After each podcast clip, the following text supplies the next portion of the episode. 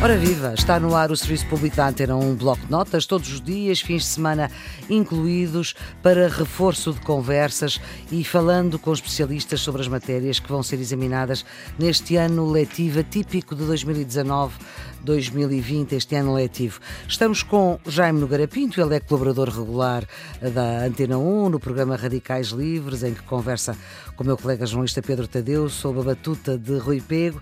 É também, e é também por isso que está aqui, é doutorado em Ciência Política pelo ISCSP da Universidade de Lisboa, é professor universitário, tem uma vastíssima obra publicada desde 1967 até agora, praticamente. O último livro é sobre populismo e utopia no século XXI, publicado em 2017 e com reedições mais recentes. Jaime Nogueira Pinto, muito obrigada por ter aceitado este desafio da Antena 1 para ah, dar aqui uma ajuda aos Sim, alunos que vão ter exame este ano, 11 e 12 ano, exame de História, e vamos falar do ascenso do fascismo. Como é que começa na Europa, na Alemanha, Itália, em Espanha? Uh, há ali um momento muito interessante, uh, porque Hitler, quando é chamado ao poder, tem, é o partido maioritário, mas hum. não tem maioria absoluta, não é? O partido maioritário não tem maioria absoluta. O presidente de Indemburgo chama Há ali uma tentação de fazer uma, um modelo de ditadura militar de Indemburgo, ou seja, suprimir ou proibir os partidos comunista e nazi e governar por decretos, Sim. que era uma possibilidade que havia na Constituição de Weimar. Curiosamente, o Carlos Schmitt terá sido um dos conselheiros nesse sentido, mas depois, mais tarde, claro que aderiu ao, ao Partido Nacional Socialista, como aliás depois toda a gente aderiu. É muito curioso, é completamente diferente. Às vezes os politólogos esquecem-se disso.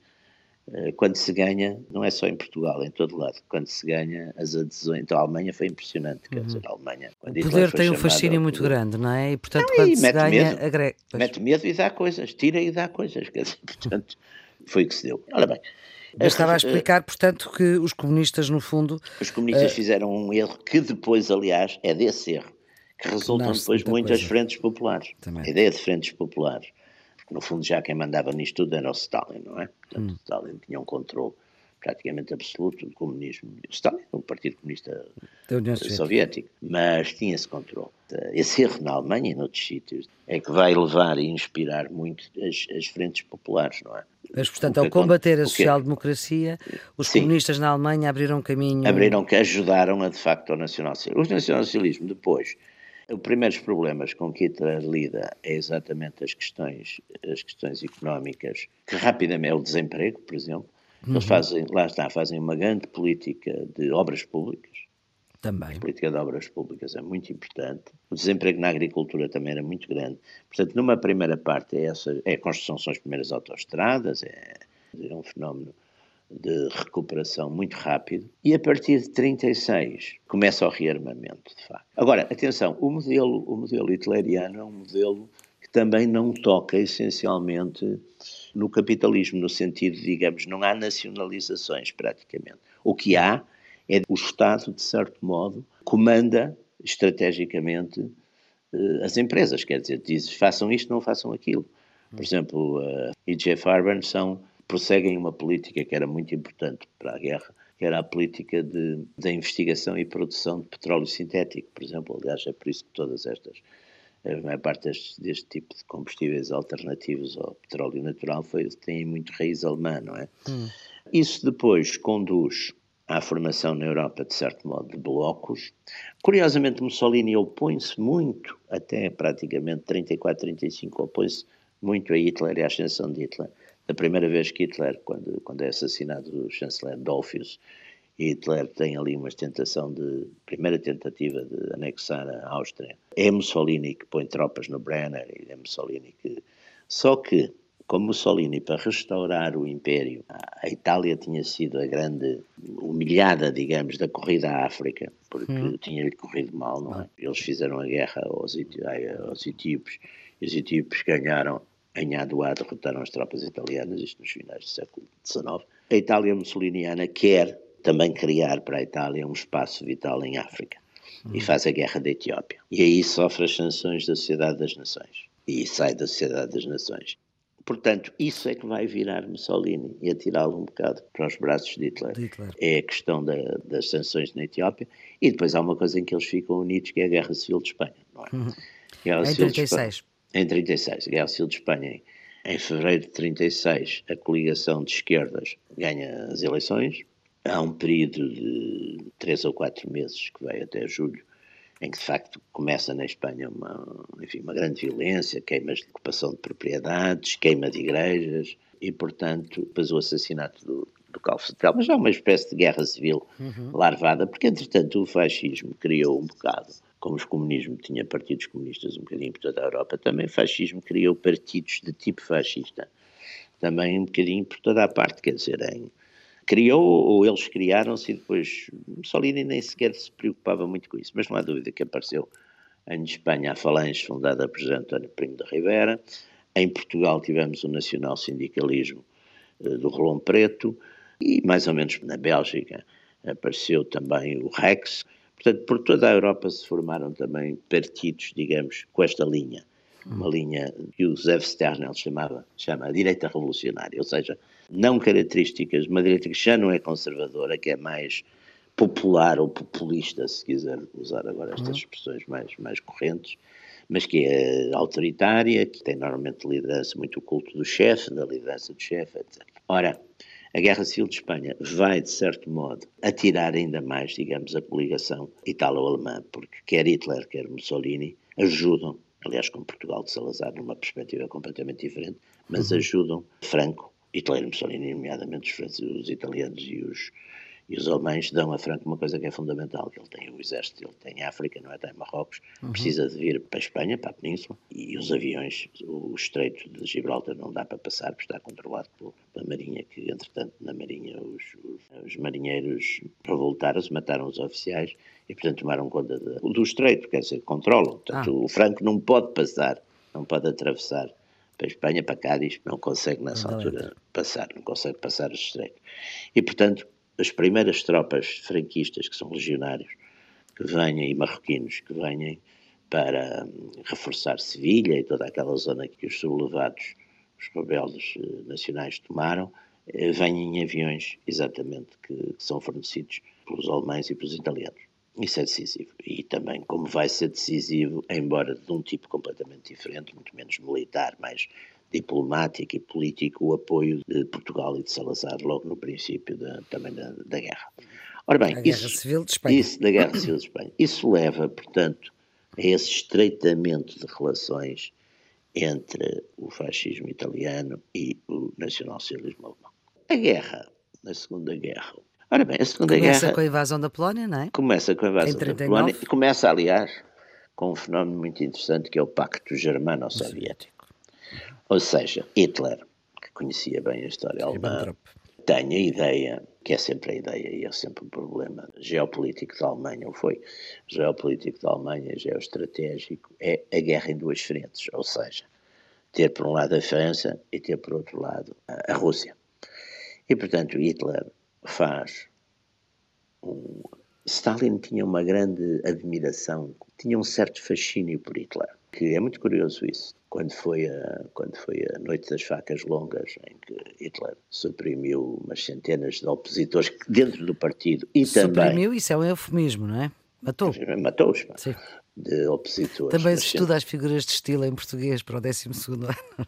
É, é, bom, é bom saber. Não, mas sabe, mas sabe que essas, essas ideias, essas formas, digamos, mais elegantes de, são usadíssimas. São, claro que sim, claro que sim. Aliás, ambos suprimiram, neutra- desse ponto de vista, quer Sim, Stalin, o, quer- O Stalin até, também o Stalin até suprimiu- suprimiu bastante mais, mas, aliás, eu tinha um amigo meu que dizia sempre que tinha, enfim, que era um grande anticomunista, e que dizia sempre que o Stalin tinha sido um personagem que ele tinha uma certa coisa, porque era o homem que mais comunistas tinha morto. E é verdade, deve ter sido o Stalin.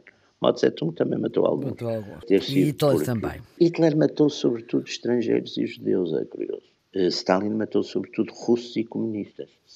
Também alguns judeus. Stalin faz uma depuração. O Comitê Central, em 34, praticamente é todo renovado. Os que não renovaram, coitados, a parte deles foi para o outro lado do mundo. Mas há uma aproximação que tem até uma certa justificação, eles procuram uma certa justificação ideológica, porque são ambos potências anticapitalistas. Mas com isso, Hitler fica livre a leste. Portanto, faz, faz a invasão da Polónia, partilha a Polónia com Stalin, não é? Uhum. E depois há ali uma espécie que os franceses chamam lá de rolo de guerra, em que tudo está parado, até que na primavera de 40, o inverno de 39, 40 praticamente não há operações, na primavera de 40 Hitler desencadeia aquela operação em três semanas ou quatro. Destrói o exército francês e ocupa a França. E depois é a grande invasão da União Soviética. Que é curioso porque mostra uma característica interessante de Hitler. Hitler é muito obcecado ideologicamente, quer dizer, ele vai fazer uma guerra invadir a Rússia sem ter resolvido o problema com a Inglaterra é, de um ponto de vista estratégico, é um erro. É um erro colossal. Mas ele faz isso muito por. Olha, era um anticomunista primário, se quiser, uma coisa assim. E faz, e faz essa invasão da União Soviética, que é onde, de facto, ele vai encontrar uh, o seu fim. Também aí, por um lado, e porque a guerra depois, as potências chamadas potências anglo-saxónicas, Roosevelt consegue também e não é fácil levar a América para a guerra, porque a maior parte da América era neutralista e não nos podemos esquecer até de uma coisa. O grande herói da América, a figura mais popular na época, que era o Charles Lindbergh, não é? Que tinha feito a primeira Sim, travessia do Atlântico. Era exatamente por avião. Sim. Era o líder de uma coisa chamada America First. Hum. America First, onde estiveram dois futuros presidentes dos Estados Unidos, John Kennedy, um, eram miúdos, eram estudantes, hum John Kerry e Gerald Ford, e onde esteve uma data de gente, desde o Walt Disney até, quer dizer, portanto, grande parte da opinião pública americana era neutralista, não queria a intervenção. E isso eu considero talvez a maior, mais fantástica operação de intelligence da história, e hoje já há livros sobre isso, foi de facto a operação que os ingleses conseguiram fazer nos Estados Unidos de mudar a opinião Exato, pública a opinião. americana. Uhum. Aliás, o tipo que esfiou isso, que era um antigo piloto de guerra. Ah, a Itália, já agora é interessante, Porquê que Mussolini vai para a guerra? Porque, de certo modo, Mussolini, na altura que, enfim, a França está invadida, já está praticamente vencida, é quando a Itália entra na guerra. Há muito aquela interpretação que foi uma coisa puramente oportunista, mas eu penso que não. Mussolini é muito empurrado para a guerra. Ele vai para a guerra porque o partido fascista quer ir para a guerra porque acha que não pode um partido que fala todo o tempo da guerra, da violência, de morrer pela pátria, etc., não pode ter uma guerra ao lado e ficar a ver à janela. Outra coisa curiosa, e Mussolini como que cede ao partido, porque ele não está muito convencido de que tenha recursos. Uhum. Aliás, o exército italiano, sobretudo na Marinha, havia grandes simpatias pela Inglaterra e, de facto, a Itália uh, acaba por correr muito mal a guerra à Itália. O que é que, no fundo, também é interessante na condução da guerra pela parte do eixo?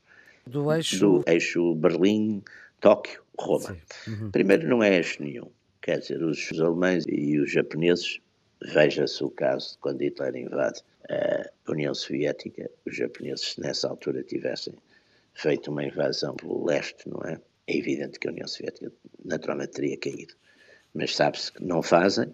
Há aquele famoso espião Sork que avisa que não vai. Isso permite a Stalin uma, uma, série de divisões que tinha exatamente nas fronteiras, nas fronteiras oriental, com, que dava com áreas dominadas pelos japoneses, deslocar uns milhões de homens para o oeste para aguentar pior momento na Alemanha. O Japão faz a sua guerra completamente no Pacífico, não é? Contra uhum. os americanos, primeiro contra os ingleses, os holandeses e os franceses, as, as colónias desses países que são ocupadas pelos japoneses. Aliás, os japoneses, muito curiosamente, são os iniciadores dos grandes movimentos anticoloniais europeus, porque o slogan Ásia para os asiáticos, não é? Que depois hum. haverá outros slogans, África para os africanos, todos os slogans anticoloniais, de certo modo, começam com os japoneses nessa guerra. Depois, o curso da guerra é, de facto, é o grande poder industrial dos Estados Unidos, industrial e humano, que vai a, atuar a, a, a oeste e a leste é, de facto, também o, a grandes massas russas, não é? E a Alemanha vai acabar por ser comprimida entre esses dois grandes poderes. Curiosamente, vê-se que, de facto, a formação, e há um depoimento muito interessante do Stalin sobre isso, os alemães estavam entranhadamente formados pelo partido e resistiram até ao fim, quer dizer, uhum. a, a, Batalha de Berlim, que em grande parte foi travada já um bocadinho quase por civis e por miúdos, etc., Os russos tiveram dezenas de milhares de mortos para conquistar Berlim. Para conquistar Berlim.